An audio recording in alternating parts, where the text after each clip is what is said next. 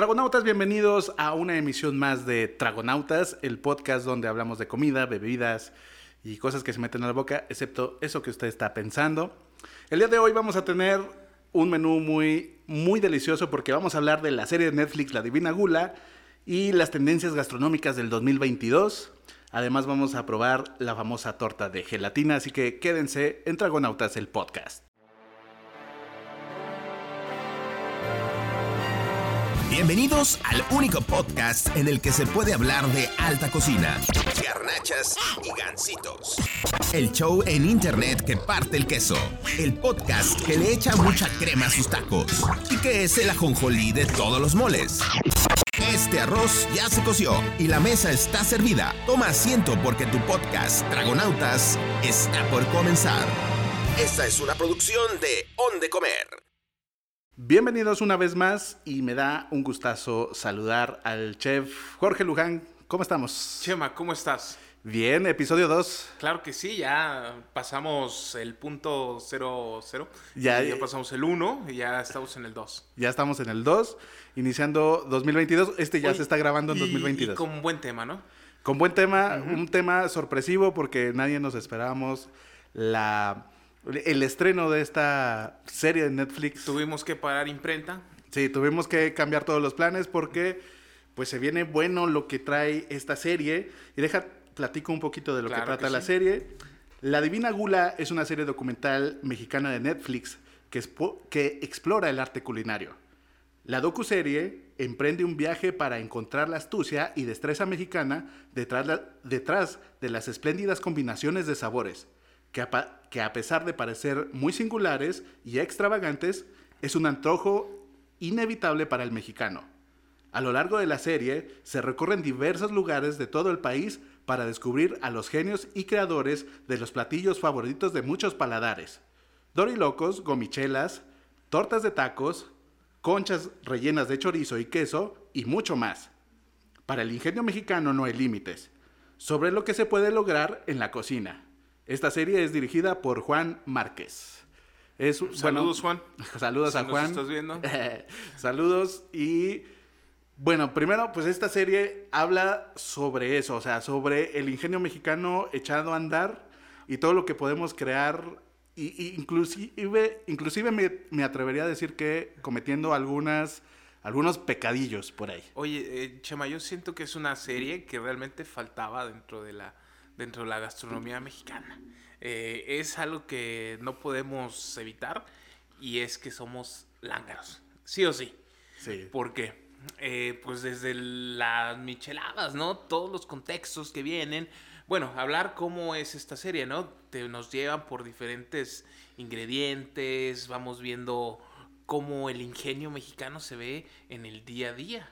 En resumen, lo que hace la serie es retratar esos alimentos que están en la calle, que vemos Ujú. todos los días y que a nosotros nos parecen muy normales, pero en otros países podría decir, podríamos decir eh, que qué raros son.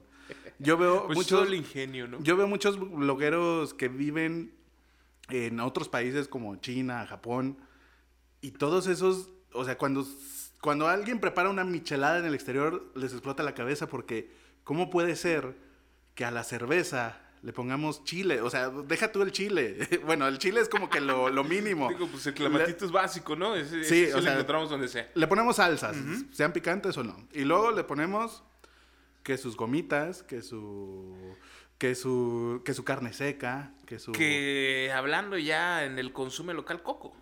coco. Interesante. Sí. Ahorita vamos a pasar a- a- al, al tema de los, de los productos locales, Claro. pero eh, pues esta serie pues comete, bueno, más bien los productos que se presentan en esta serie, pues por ejemplo, Esta, serie entra dentro de, de tu lado, ¿no? Sí. Dentro de la, es la pelota está de tu lado.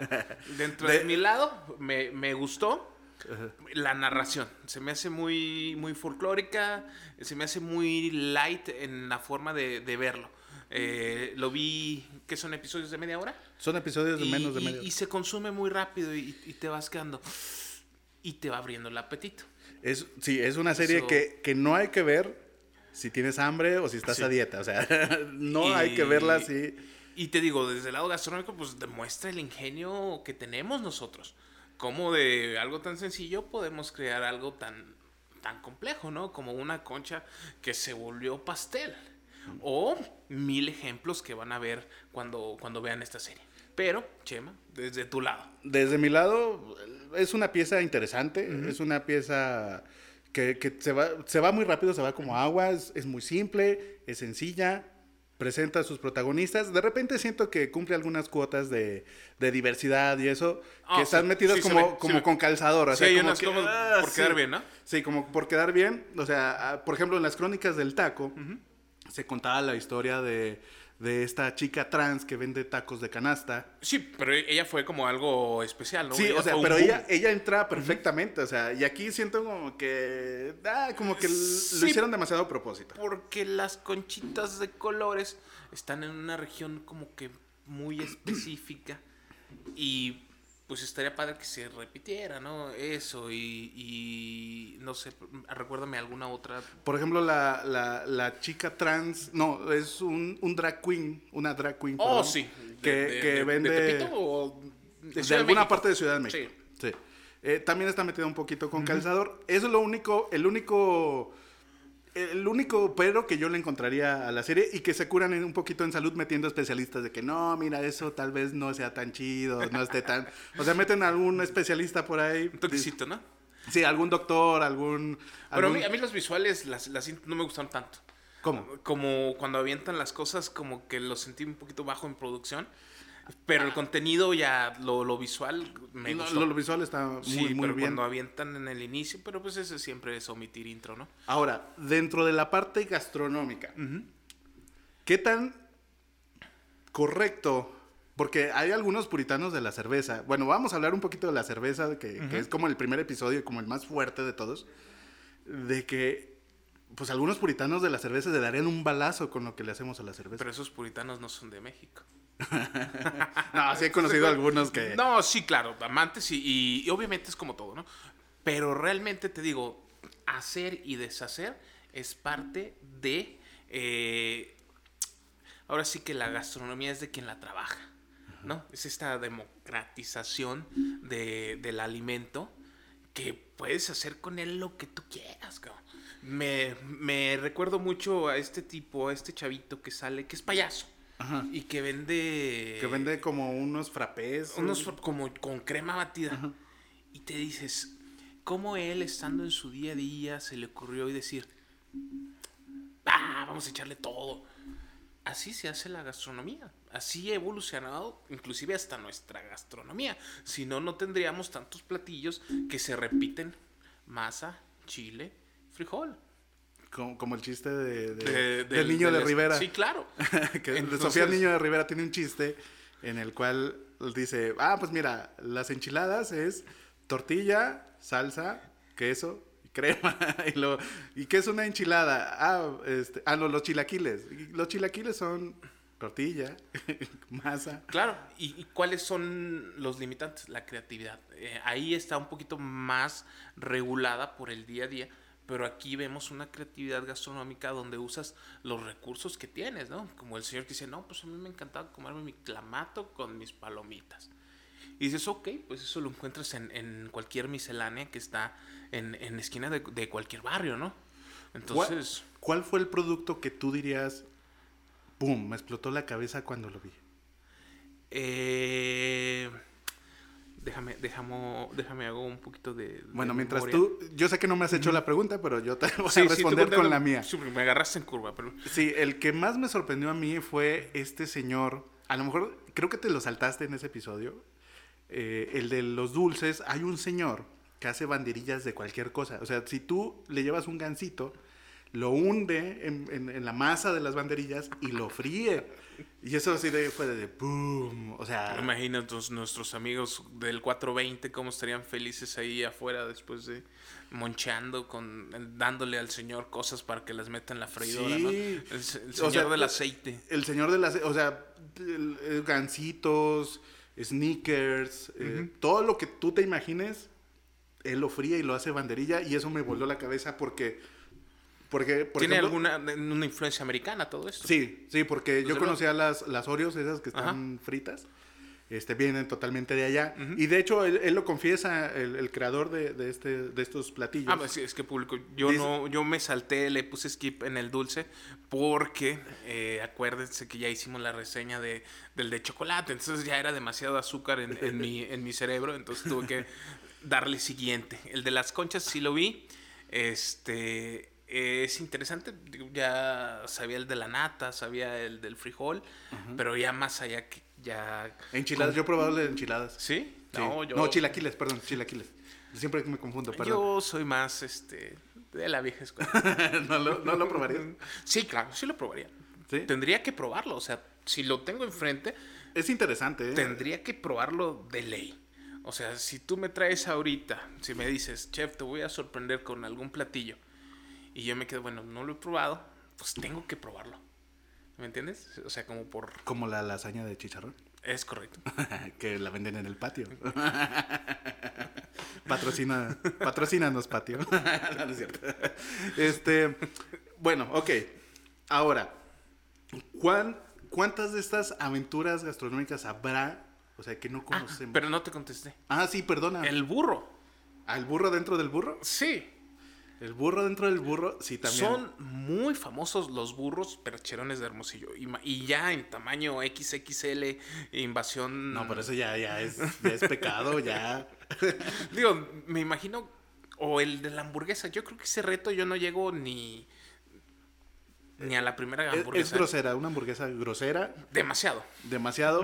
Pero sí, o sea, yo tampoco me veo más allá. A pesar de que, de que me veo que sí, yo creo que no. ok, ahora, eh, hay unos, unos establecimientos. noso- bueno, este podcast se, se graba en la ciudad de Durango. Y pues en Durango tenemos dos dignos representantes de- en esta pues, serie. Dos dignos representantes que, debo decir con orgullo, eh, Fueron descubiertos porque. Fueron descubiertos por su servilleta y por el señor Joaquín Núñez, que está en los controles. Saludos. Las tornamesas. En las tornamesas, en los controles. Eh, dos de estos productos fueron descubiertos por la plataforma Donde Comer y fueron difundidos y me siento muy orgulloso de que estén tocando así como que la estratosfera porque uno de ellos es culpa totalmente nuestra. Ah, ¿cuál? El de las tostitripas. El de las tostitripas. Hay una anécdota interesante Ajá, con ok. las tostitripas. Y un contexto. Hay un contexto. Eh, un 14 de febrero nosotros subimos una, una fotografía en la cual decimos, no hay mejor lugar para invitar a... Bueno, un contexto antes. Donde Comer es una plataforma de descubrimiento de lugares gastronómicos, comida en la ciudad de Durango y en el estado de Sí, justo, justo eso te iba a decir. Sí, Habla un poquito sí. del contexto Sí, para las ese personas. es el que- contexto. Donde Comer hace eso. Si alguien gusta y pues es gustoso ir a visitarnos en todas nuestras plataformas, Instagram, YouTube y Facebook principalmente. Y eh, Aquí está Joaquín, va a dejar el link aquí abajo. sí, Joaquín nos va a poner el link en este momento. Ahí está. Ahí está. Muy bien. Entonces, eh, nosotros hacemos este tipo de videos constantemente de búsquedas de lugares emblemáticos, historias. Y entonces en una de esas, bueno, el, el primero que salió y que aparece en la serie es Cocos Camacho, que no sé por qué en la serie no se llama Cocos Camacho. Problemas legales. No, no, sé, pero- Problemas cuando te vuelves famoso. incluso ¿No? cuando sale la, la- la fachada, le, le, le blurean ahí, le censuran un poquito la, la- El- el- el nombre. El- no sé, te- Cocos. Cocos no, creo que hay un problema Sí, en, Cocos en- Camacho. por- yo creo por la plataforma, puede ser. yo creo, no sé. Eh, de hecho, hoy hablé en la mañana con, con el dueño y no, no, no le pregunté, eh, pero Deberíamos de haber estado haciendo este podcast el día de hoy, Chema, en Cocos Camacho. Ah, sí, cierto. Para, para la próxima, a ver amigos, a ver si podemos hacer escaleras. lo voy a gestionar, lo voy a O gestionar. si no, que venga el señor de las tripas y aquí afuera. Ok, Chema y entonces sus influencias. la historia, la historia de las tripas es la siguiente. Cuando nosotros hablamos con el dueño de, de Tacos Román, que así se llama, Román, me imagino. se llama Román, él se llama Román, y nosotros vamos a platicar con él. Y pues eh, el señor ya es famoso aquí en Durango, ya, ya, o sea, ya, ya el señor ya está posicionado. Entonces platicando, le decir, ah, pues que los tacos de tripa, que también vende de... ¿De qué más vende? De... De adobada, de adobada. Ah, ok. Sí, vende de adobada y de tripa. Entonces, pues ya platicamos de sus tacos y así, bla, bla, bla. Entonces, el señor nos dice, ay, también mis hijas están metiendo eso. Con unos tostitos que les ponen tripas. Y nosotros así como que nos brillaron así los ojitos sexy. Y dimos una asesoría gratuita. ¿eh? Ah. Eh, y, y le dijimos, no, pues métalas. Eso lo tenemos que mostrar en el video. Y fue el producto principal del video. O sea, hicimos a todo lado, hicimos todo a un lado. Y ese video se volvió ultra, ultra, ultra viral.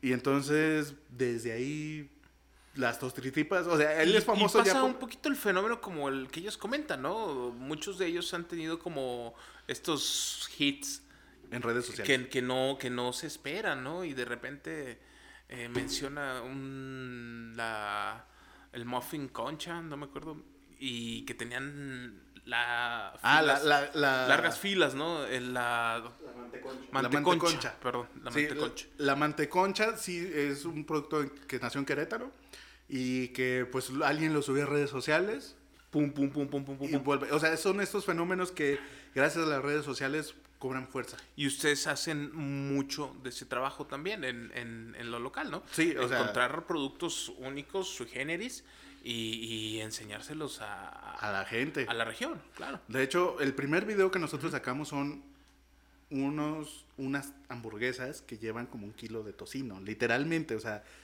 no estoy mintiendo, Es un reto que también viene en el futuro. debemos Nada hacer más, eh, hay que pedirle permiso a... a la señora de las que también la volvimos famosa porque vienen de Ciudad Juárez y se ¿Ah, toman sí? fotos con sí, no, es una cosa increíble.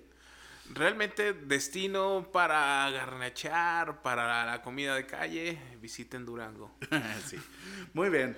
Entonces, eh, pues tus eh, pues ahora sí que el cierre para, para esta parte. Eh, mi, mi opinión con respecto a la serie, vuelvo a repetir, era una serie que se necesitaba. Eso también como los tacos es parte de la gastronomía del día a día de, de nosotros los mexicanos.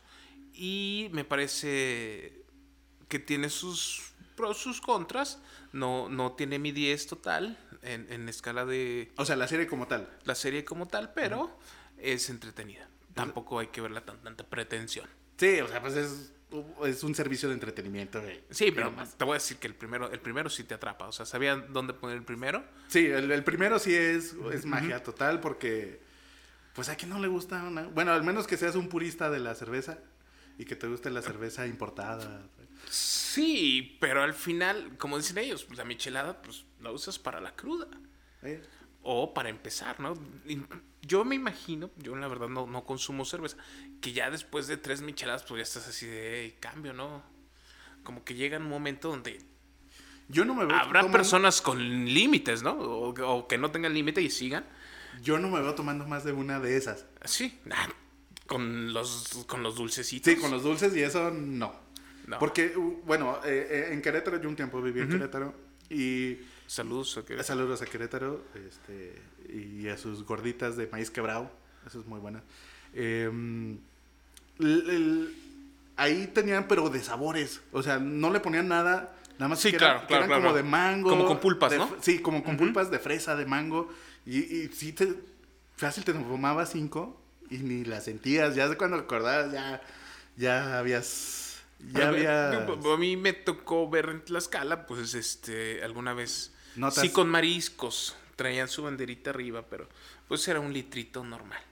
No, no más. Saludos a Tlaxcala, si existe Tlaxcala. Sí, sí. Tlaxcala. Saludos a mis amigos de Tlaxcala. Muy bien. Pasemos al segundo tema de la noche, del día, dependiendo de la hora que nos estén escuchando o viendo este podcast. Las tendencias del 2022. Claro, qué mejor manera de iniciar este año que iniciarlo con, con tendencias, ¿no? ¿Qué se viene? Eh, ¿Qué es lo que tenemos que seguir en, en el lado gastronómico? Algunas vienen pues muy eh, de continuación a- al 21 y sobre todo por el lado Go Green, ¿no? Que, que vamos a, a la tendencia.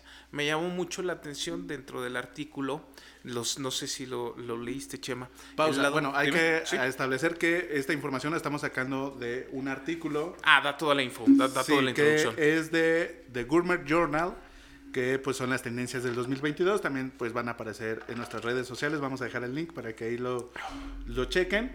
Y pues esto, esta información que estamos sacando de estas tendencias gastronómicas para el 2022, pues salen de este artículo. Claro que sí. Y pues algo de lo que nos llama la atención es primero eh, sustitutos veganos de proteína animal.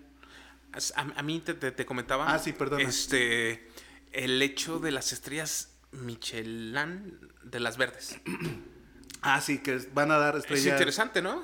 estrellas verdes para... eh, Los lugares que que cuidan el ambiente, que, que proponen que pues usan... pues cosas están en todo este lado, ¿no? Ajá. Ves eh, y observamos muchas adaptaciones a, tecnológicas, ¿no? A, a lo que sería, pero dale primero por...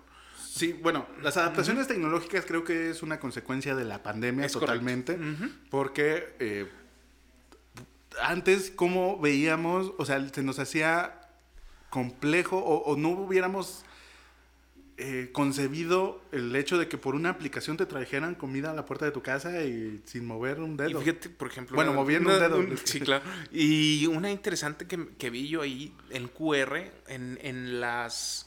En los vinos, Ah, sí. para la traducción Traducción de etiquetas en de tiempo etiquetas. Te dices, bien, esto está interesante, ¿a quién se le ocurrió?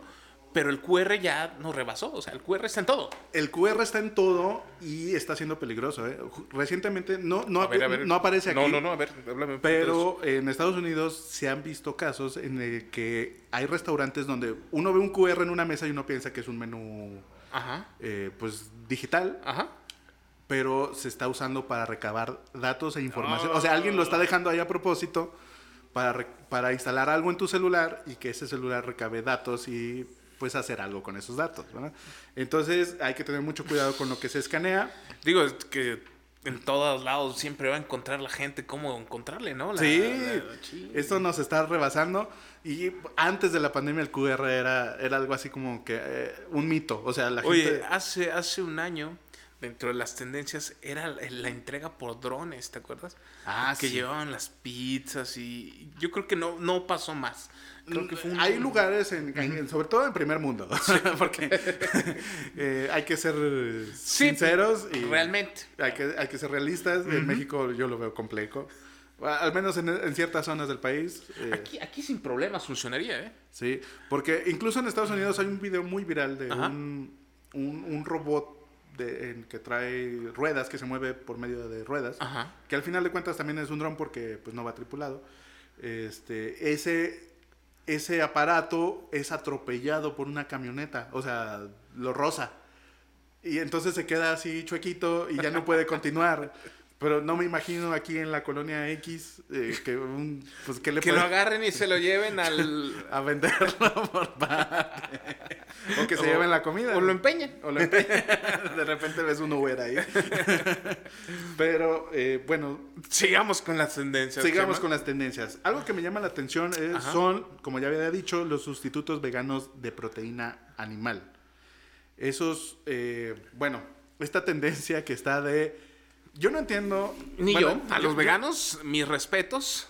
Sí, nuestros respetos, todas las formas de alimentarse son totalmente válidas. Corazoncitos. Pero yo no entiendo por qué, si lo odias, ¿por qué quieres que se parezca a eso? Yo tampoco. No, no, nunca he entendido. O sea, O sea, porque la tendencia en el 2021, según lo que dice aquí, fue la hamburguesa, la hamburguesa fake perfecta. O sea, la hamburguesa que no es hamburguesa, pero que es vegana. O sea, y es muy parecido a lo que o sería. sea tiene que parecer a carne. Y, y me recuerda, próximamente vamos a tener ese reto, ¿no? Sí. Vamos a probar Por ahí hay algo... producción. Silencios. Spoiler. Entonces, eh, entonces la tendencia ya no es solo una hamburguesa, es hacer huevo, es hacer camarones, es hacer muchos productos que parezcan de origen animal, pero en realidad sean hechos con otra cosa totalmente distinta, de origen vegetal. Volvemos a, a la, a la misma contradicción Pero bueno, ¿sabes qué? Es que dentro del fondo, eh, igual y... Tiene si un fondo tenemos- noble, o sea, tiene un fondo noble. Si tenemos el- el- amigos veganos o vegetarianos, nos van a decir que el maltrato animal es muy fuerte. De hecho, hay siempre detrás de mucha gente que se convirtió en un video donde existe el maltrato real, ¿no? Cuando conoces las, cómo se funciona una granja, cómo funciona, pues no sé, un rastro, ¿no? Ahí es cuando dices, ay, no, en serio, esto es el sufrimiento que tiene que pasar el animal. Entonces ahí es cuando dicen, no, ¿sabes qué? No, no más. O como en Los Simpsons, la Universidad de la Carne, de- que te lo enseñan muy bonito que las vacas van a una universidad y se gradúan como hamburguesas. Muy bien. los Simpson la cara todo. oscura, según lo que dice este artículo, que la cara oscura es que estos productos no dejan de ser ultra procesados. O sea, es básicamente como comerte un McDonald's. eh, y son poco sanos y cuya fabricación consume muchos recursos y energía. O sea, de todos modos estamos haciendo Sí, o sea, daño. estás saliéndote de, de un de un daño y estás o sea, sale peor el caldo que las albóndigas, diría diría el dicho, ¿no? Sí, o sea, pu- pues es lo Sale mismo. más caro el caldo que las albóndigas. Exacto. ¿Alguna otra tendencia que Que me haya llamado la atención, Ajá. aparte de las estrellas de eh, las estrellas verdes de las estrellas verdes, el uso de productos. Traemos productos como cereales antiguos, ¿no? Eh, Ah, retomándonos. sí. eh, el trigo quer- el trigo quer, kernesa Es correcto. Que según es un eh, es un trigo de raíces largas que se perfila como uno de los cereales del futuro. Sí, recordar que ahorita muchos de los expertos en, en alimentación planean o tienen una proyección para 2050 con respecto al- a la producción de alimentos. O sea, realmente se, se viene o se prevé una escasez. Y de hecho es importante mencionar que se promueve mucho el esquema de la milpa de México como para la ah, para evitar esta esta inamisión de, de todos los que vamos a hacer para esas fechas. Ok, entonces lo próximo, o sea, lo que nos estás diciendo es que después de una pandemia, en un futuro, tal vez mañana, tal vez dentro Pero de sabes años. que fíjate una cosa, Chema, no diría de pandemia porque esto, esto, esta origen se hizo previo a, a la pandemia. Pero en el 2019 O sea, ya se estaba proyectando. se estaba proyectando que para el una escasez. 2050 una escasez de comida. Y la milpa, pues es el frijol, el, el maíz y el chile. Entonces, este. O sea, como- cultivos en casa de estos tres productos. Eh, en casa, pues es, es fácil de, de cultivar en huertos, ¿no? También hablan de, Sí, los a- huertos, ¿no? aquí Digo, los huertos ya han sido, ya llevan bastante tiempo en, en los restaurantes y también son una buena forma de entretenimiento eh, para pues personas que les gusta este tipo de, de hobbies, ¿no? Pero no hablan en general, o sea, porque el maíz es muy fácil de, de plantar. Lo, lo hablábamos cuando probábamos en podcast pasados el jarabe de, de maíz, que está en todo, que están muchos productos. ¿Qué pasa? Pues existe una sobreproducción en los campos de Estados Unidos. Ah, pues de ahí podemos sacar para la tortilla. Así, lo que no pueden producir en, en miel de maple real, lo producen con en maíz. jarabe de maíz. y te digo, normalmente en, en la en la milpa, pues va, se puede poner un poquito de calabaza, un poquito de chile, un frijol, y eso ya es la trilogía eh, milenaria de nuestra de la alimentación. Perfecto. Otro producto que, que va por la misma línea de pues productos que del futuro, porque consumen por pocos recursos, es la pitaya, o como Pitahaya. o la pitahaya. Ah, pitaya, pitaya. o La pitaya o la pitahaya o la fruta del dragón, que es una, un fruto rojo. Es muy bonito a la vista, es como un kiwi blanco con rojo. Y es fácil de encontrar ya, ¿eh? Sí, eh, Antes sí, era ya- más. Bueno, no sé. En nuestra región, pues está cerca de la costa, entonces por eso es que también lo encontramos. Ok. Entonces, es estos productos que pues consumen poca agua, son fáciles de producir, crecen rápido y no necesitan tantos eh, recursos y por ende pues es como alimento del futuro que no va a requerir tanta cosa para ser consumida. Fíjate que a mí, a mí uno que me llamó la atención es la leche de papa. Leche de papa. Leche de papa baja en azúcares y grasas, libre de alergenos, o sea, fácil de producir y sostenible. Esta nueva bebida vegetal que no sabe a papa está ganando adeptos en todo el mundo. Yo iba a decir un albur con eso, pero me voy a abstener. No, este es un programa familiar. eh, esperemos que no, ¿no? Oye, eh, háblame un poquito sobre estos empaques que se comen. Empaques que se comen, pues básicamente son eh, en vista de, de estos empaques que se degradan en miles y millones Sí, de sí, años. sí. No, no popotes, no, no plásticos, no bolsas. no bolsas, pues existe una tendencia nueva que es la de crear empaque- empaques comestibles. O sea, que tú puedas tener una cuchara, un popote, un, un- un tazón, algo que también se pueda comer, que me recuerda mucho al helado a un barquillo, porque Ajá. era delicioso comerse después de todo el helado, tu barquillo. Fíjate que es interesante también, hablando un poquito de, igual no se come, pero que también ayuda mucho el ambiente, es, por ejemplo, la hoja de plátano, Ajá, que, sí. que nos sirve para hacer este tipo de contenedores. Lo que pasa con este tipo de, de- de insumos es que se vuelven un poquito caros, realmente, y no viables para el uso diario. Y a veces pasa lo mismo que pasa con aquellos productos veganos que, de los que hablamos hace un momento, de que, Sí, que se ah, vuelven que consumen mucha energía, mucha agua, y muchos recursos para hacer un popote que se come. A ver, Y luego tenemos... hay otro, hay otro que me llama la atención que son los robots para hacer labores de cocina profesionales como Ah, sí. amasar, freír o lavar platos. Lavar platos, eso está interesante porque es el futuro. Ahora sí que... O sea, ya nada más no, no solo los robots nos van a entregar la comida, que ya lo hacen, ¿no? Algunos O sea, en Japón. eh, en Japón, en algunas partes de Canadá, Estados Unidos, ya lo hacen. Pero ahora viene la parte del robot de dentro de la cocina. Dentro de la producción. De hecho, yo he visto robots japoneses en internet que Ajá. cocinan una pizza, o sea, literalmente, o sea, desde cero, o sea, hacen, hacen la, la base y luego le, le ponen la pasta. Y pues así se la llevan y, y el, y el robot arma todo. He visto también otros que el famoso wok de la comida asiática. este, como sí, sí también visto están así como, como- que automáticos, nada más Ajá. alguien va echando ingredientes, pero sí, sí, ya, sí, creo que sí, sí lo he visto. ya está automatizado. Sí, digo, es parte de, de algo que tarde o temprano nos va a alcanzar, que es la tecnología. Eh, yo creo que empieza más por el lado, va a empezar más por el lado industrial para disminuir los, los costos y no sé, yo creo que en algún futuro lo veremos en, en cocinas.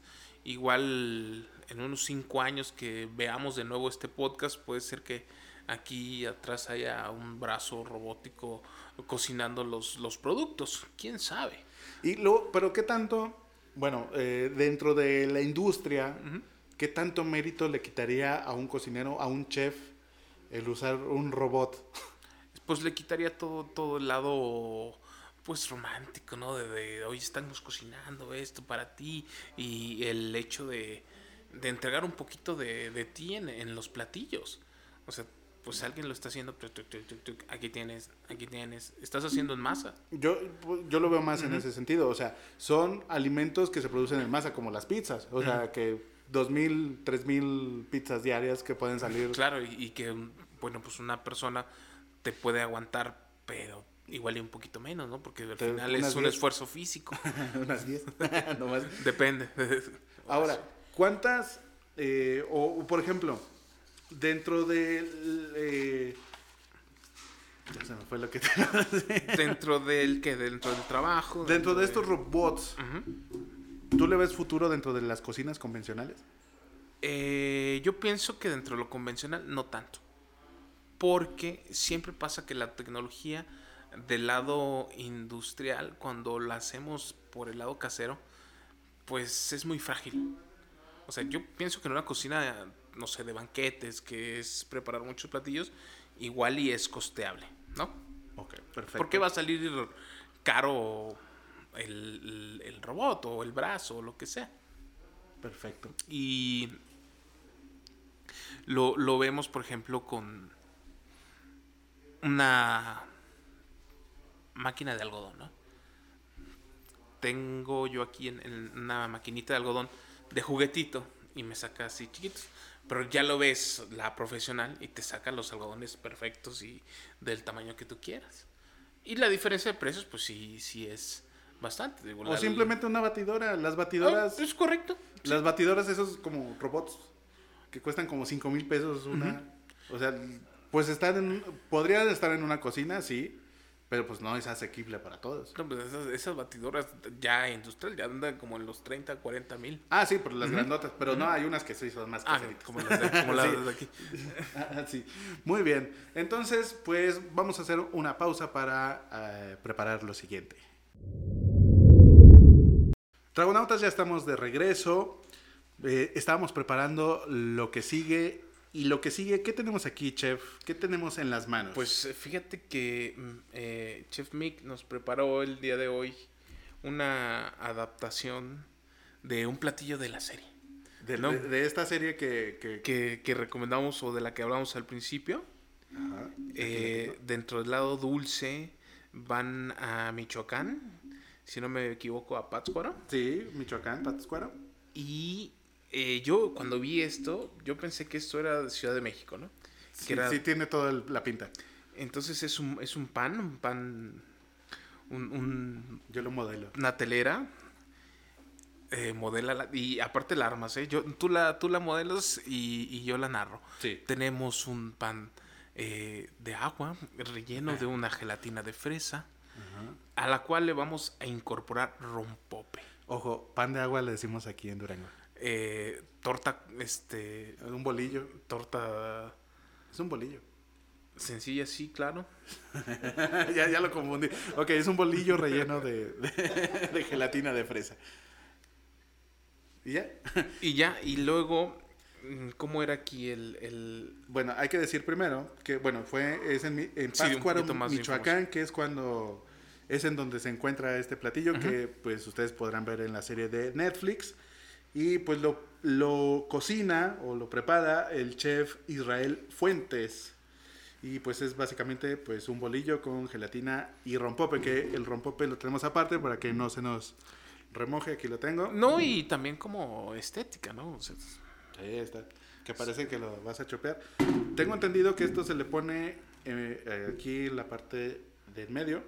hazlo, hazlo sin miedo. Ah, ahí está. Y ahí es.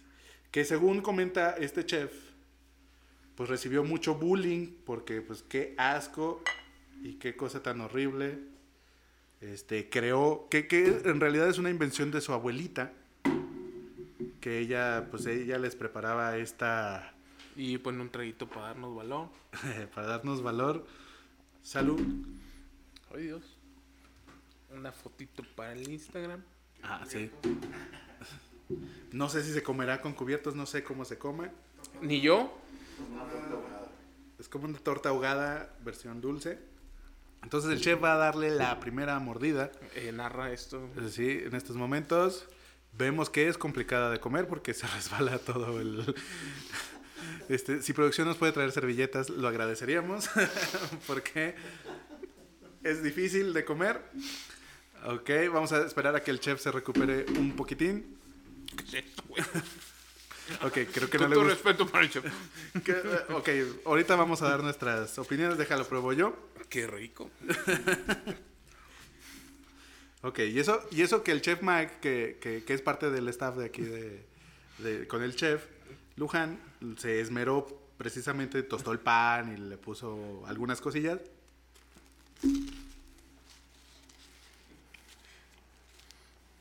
Ok, Igual le falta más rompope, mm, yo creo que así estoy bien. ok, chef, tu percepción de este mágico encuentro culinario. Sublime. ¿En No, serio? no te creas, no. Yo, ¿Es en serio? Pues está chistosón. Y como dice, Tiene mi- su encanto. y, No. co- y como dice mi mamá, lo chistoso es pariente de lo feo. A ver, Entonces- déjame le doy otra oportunidad. ¿Otra oportunidad? ¿Estás seguro, Che? Pues es que ya lo hice como torta ahogada, igual y así bañando bien el pan, puede ser que, que nos hayamos reducido un poquito en, en el rompope. Pongámosle un poquito más de gelatina. A ver. La verdad no está chido.